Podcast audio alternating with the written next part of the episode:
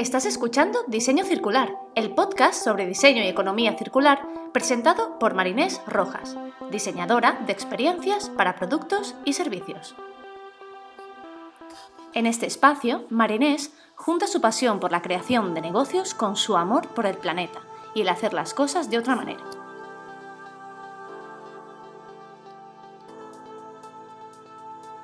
Hola, hola, bienvenidas y bienvenidos a un nuevo episodio de Diseño Circular. Espero que estés bien. Aquí en España hemos empezado hace poco la, desescalada y bueno, nos vamos preparando poquito a poco para nuestra nueva realidad. Es un momento increíble para nuevas oportunidades, ya lo he comentado en otros episodios. No dejes de aprovechar este momento, de verdad que es la primera vez que podemos parar y ver las cosas con perspectiva. Así que por favor aprovecha este momento que es único. Y bueno, antes de que me vaya por las ramas, eh, vamos a empezar, que si no ya sabéis. En el episodio de hoy vamos a volver un poco a hacer memoria y vamos a la primera fase de la metodología del diseño circular. Si no sabes de lo que te estoy hablando, te recomiendo que escuches el episodio número 5 en el que te explico qué son las fases y en qué consisten. Pues en el episodio de hoy vamos a hablar de la primera fase, la fase de entender. O bueno, realmente también podría equivaler a la primera fase de cualquier proceso de diseño ya que al principio es cuando tenemos que entender, que comprender el problema o reto al cual nos estamos enfrentando. Pero no revisarlo así un poco por encimita y, y ya, sino de verdad entender en profundidad cuáles son las necesidades, la raíz, las barreras, los puntos de fricción que tienen las personas implicadas o seres vivos. Normalmente hablamos del diseño centrado en las personas, pero hay que ampliar un poco las miras, hay que pensar en el diseño centrado en la vida.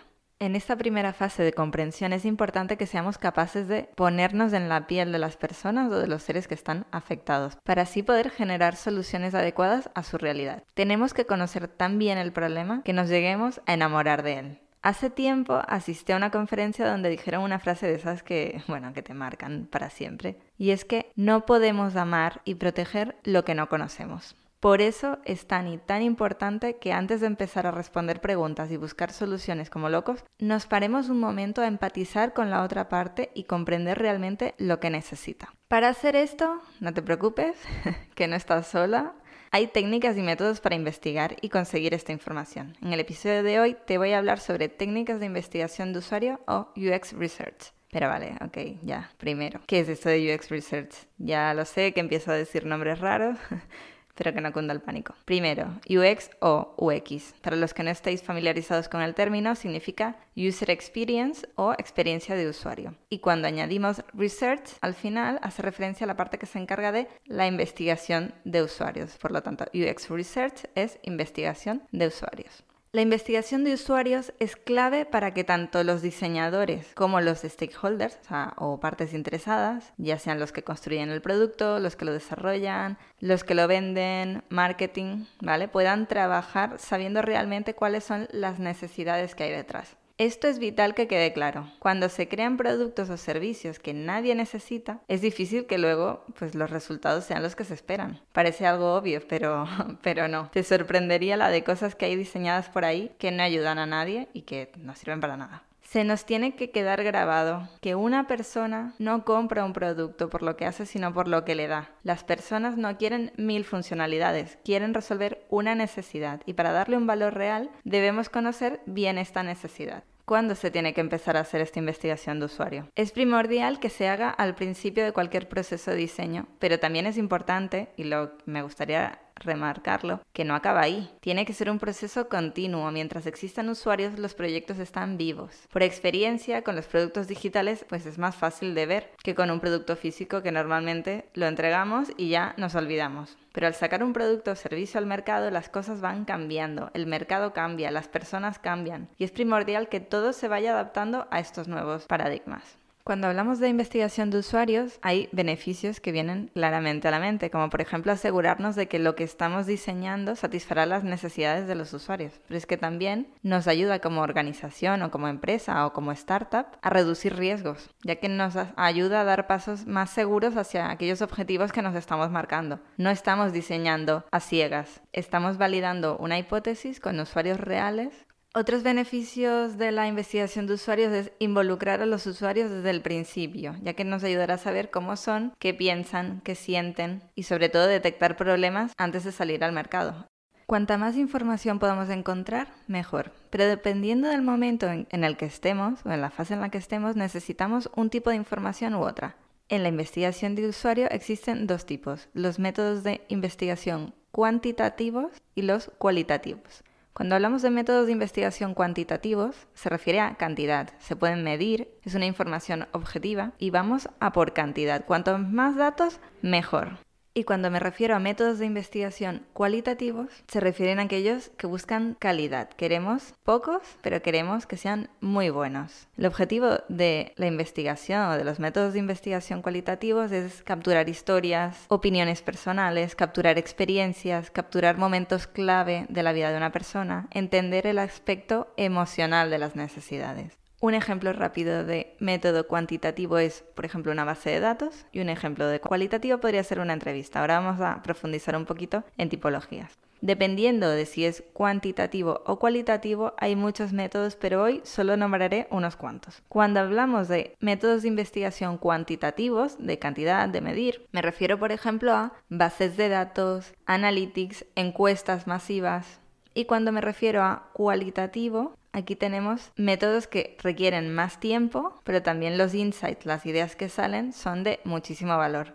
La primera técnica es la investigación de campo. Aquí observamos al usuario en el entorno real, donde podemos ver cómo usa un producto o un servicio, cómo se comporta. Le podemos pedir que nos muestre alguna cosa, podemos interactuar, podemos preguntar alguna cosa en concreto, pero lo ideal es observar, tomar notas y no interferir demasiado en lo que hace. Es importante entender que por lo general hay una diferencia entre lo que dice la persona y lo que realmente hace. Por eso de la observación podemos sacar mucho más valor que simplemente preguntando. Y bueno, tampoco debemos dar nada por supuesto, hay que ir con mente de principiante. Es nuestra primera vez, no sabemos nada y vamos a aprender. Otra técnica es el shadowing, o bueno, como el estar a la sombra de, una persona. Es un método no intrusivo y consiste en que durante un determinado tiempo se sigue a una persona, ¿vale? Y así se puede ver en tiempo real cómo interactúa, cómo usa el producto, lo importante del shadowing es que no preguntamos, no, no comentamos nada, simplemente nos limitamos a apuntar, grabar, fotografiar. Esto nos permite conocer en tiempo real la dinámica del usuario, nos facilita ver lo que está haciendo, nos facilita acceso a sus rutinas, nos ayuda a empatizar con ellos. Otra técnica es la de convertirse en el usuario. El objetivo de esta técnica es que la persona que lo está experimentando pase por lo mismo que pasaría un usuario real. Por ejemplo, esto se usa mucho en, los hospitales. Alguien se hace pasar por paciente y así vives todo el proceso desde que un paciente entra hasta que le dan del alta. O por ejemplo, un dentista, ¿vale? Esto con, ejemplos de, de medicina se entiende muy bien. Otra técnica es la entrevista y a ser posible en contexto real. La entrevista nos permite conocer al usuario personalmente, de tú a tú. Esta técnica, junto a la observación, es una de mis técnicas favoritas, ya que es sencilla, pero los insights o ideas que consigue son de muchísimo valor. Puede realizarse cara a cara o online. Por ejemplo, ahora que muchas organizaciones han tenido que parar, es un momento súper bueno para contactar con sus clientes, conocerlos un poco más y así, pues estar ahí para el cliente, conocerlo, empatizar, ver qué necesita y ver cómo desde la organización lo podemos ayudar.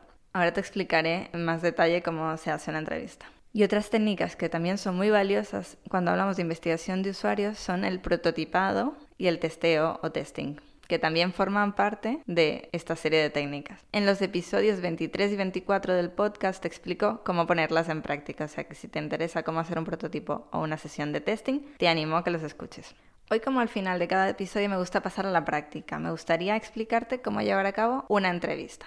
Para realizar una entrevista y bueno, para realmente realizar cualquier técnica, antes de empezar es muy importante que definamos qué es aquello que queremos conseguir de la entrevista, qué queremos saber, qué hipótesis queremos validar, qué motivaciones tienen los usuarios, cuál es el escenario que queremos probar, qué está haciendo la persona, no sé, por ejemplo, antes de tener el problema, cómo lo soluciona, qué hace después. Primero como equipo nos tenemos que parar un momento, definir eso que queremos conseguir y a partir de aquí ya podemos aplicar la técnica. Una vez tenemos definidos estos objetivos, ¿cuántas personas vamos a entrevistar? Mínimo para tener unos resultados correctos, lo mínimo sería entrevistar unas seis personas. Dos personas, digamos, expertas en el uso, dos de uso medio y dos que o no sean usuarios o sea como el peor escenario. Un número óptimo, bueno, a ver, mientras más gente mejor, pero un, un número óptimo serían unas 12 personas. Cuatro expertos, cuatro de la media y cuatro que no sean usuarios. Cuando hablamos de duración, va a depender del budget, del tiempo que tengamos como organización, como emprendedor, depende quién, quién lo esté haciendo. Mínimo para sacar unos buenos resultados, media hora por persona. Y para ya mejores resultados, yo recomendaría una hora de entrevista. Ya nos hemos marcado los objetivos, hemos decidido las personas a las que vamos a entrevistar, sabemos del tiempo de duración, ahora tenemos que prepararnos una pequeña guía, un pequeño guion o guía de campo. Esta guía la tenemos que componer en diferentes partes, una parte de introducción, la parte de las preguntas que queremos hacer, Aquí es donde hay que introducir aquellas preguntas que nos ayuden a resolver las hipótesis o los objetivos que nos hemos marcado al empezar. En la parte central de la entrevista es importante evocar historias, evocar momentos, cómo es la experiencia de la persona antes, durante y después de que tenga la necesidad. Si tenemos que aclarar alguna cosa, se tiene que hacer ahí, o sea, dejar unos momentos dentro de esta guía de campo. Y al final es importante cerrar bien la parte de la despedida. La idea es que esto sea un guion, pero no lo leeremos como si fuésemos robots. la idea es que lo tengamos como un apoyo, no que vayamos siguiendo pregunta a pregunta. Se trata de mantener una conversación lo más natural posible. No es un examen, no es una entrevista de trabajo, tiene que ser algo relajado, que la persona, bueno, se lo pase bien y, y la persona que entrevista también. Yo la verdad que a mí me encanta hacer entrevistas, me parece muy enriquecedor conocer las necesidades de la otra persona, conocer y empatizar al otro lado y mm, es muy muy chulo. Bueno, ya tenemos el guion o la guía de campo que hay que hacer durante la entrevista. Durante la entrevista lo que haremos es lo que comentaba, de manera natural tener una conversación, ir siguiendo nuestro guion y así como tips para que vayáis siguiendo, es importante hacer preguntas abiertas. Tenemos que evitar respuestas de sí, no, ¿te gusta esto? Sí, no porque de ahí no podemos sacar nada. Tienen que ser preguntas de, vale, ¿cómo te sentiste? ¿Y por qué lo hiciste de esta manera? Preguntar por acciones presentes o del pasado. Las acciones futuras al final son muy subjetivas, nadie sabe lo que hará en el futuro, son suposiciones, y por tanto decirle, ¿qué harías si en el futuro tal? Claro, es una suposición, pero podemos sacar mucha información de cosas que ha hecho en el presente o de cosas que ha hecho en el pasado. También es interesante que nos muestre algún ejemplo. Por ejemplo, nos dice, bueno, cuando yo tengo este problema, lo que hago es llamar a fulanito. O lo que hago es hago una foto con mi móvil, entonces tengo aquí las fotos, entonces le puedes decir, ah, ¿me, puedes, ¿me podrías mostrar alguna? Y así también nos hacemos idea, ¿no? De conocer ese ejemplo real. Que nos expliquen anécdotas. Hay personas que no saben expresar de otra manera, a lo mejor unos valores, unos sentimientos, unas emociones, y una manera muy buena es que nos expliquen la anécdota, la situación tal cual, y ya nosotros traduciremos eso a los insights. También es importante que no solo nos fijemos en lo que nos está diciendo, sino en lo que hace, que nos fijemos en el lenguaje no verbal, porque a lo mejor tiene algún tic, a lo mejor hace algo o pone algún gesto de que no, uy, eso no me gusta, uy, esto, ¿vale? Entonces ahí podemos ver que realmente no es algo solo que está pensando, sino de que se le ha transmitido hasta el cuerpo y esa emoción sale en forma de gesto. Una vez tenemos hecha nuestra entrevista, habremos hecho unas cuantas y se trata de que analicemos estos resultados, que busquemos patrones. El objetivo al final es encontrar insights, encontrar ideas, identificar oportunidades. Luego de tener estos resultados ya podemos decidir en qué enfocarnos y en qué mejorar. Y para esto te recomiendo que escuches el episodio 17 o el 21. Si tienes cualquier duda sobre este método, te animo a buscar más información sobre UX Research o escríbeme que me encantaría poder ayudarte. El secreto para realizar una buena investigación es no dejar que la falta de tiempo o presupuesto nos pare. Esto es algo que pasa muchísimo, sobre todo en empresas muy grandes de no, no, esto no vale la pena, ¿vale? Vamos a seguir haciendo como toda la vida y dejamos de lado pues al más importante de todos, que al final es ese usuario, ese usuario que dependiendo del producto será el que lo vaya a comprar o lo vaya a usar. Nos encanta tirarnos a la piscina de las soluciones y venga va sin darle muchas vueltas a los problemas. Pero para resolver un problema y tener en cuenta sus posibles consecuencias de impacto, hay que conocerlo en profundidad, desde la raíz. Si no lo hacemos, al final estamos ignorando pues a los más interesados, que son los que lo van a usar. ¿Y tú? ¿Te enamoras de los problemas?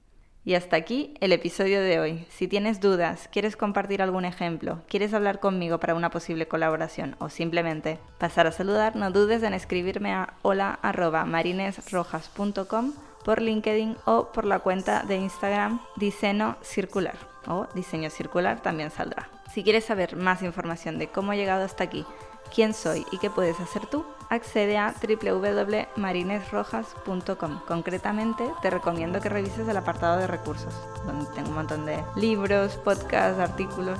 Bueno, me encantan las listas y ahí hay de todo. No olvides suscribirte para así recibir cada viernes una notificación cuando salga cada episodio. Y si tienes un momento, me encantaría si pudieses valorar el episodio. Tu feedback es bienvenido y me ayuda muchísimo a seguir aprendiendo, crecer y ofrecerte el mejor contenido.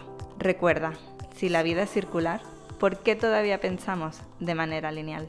Nos vemos el próximo viernes, dentro de 15 días, recuerda. Un abrazo.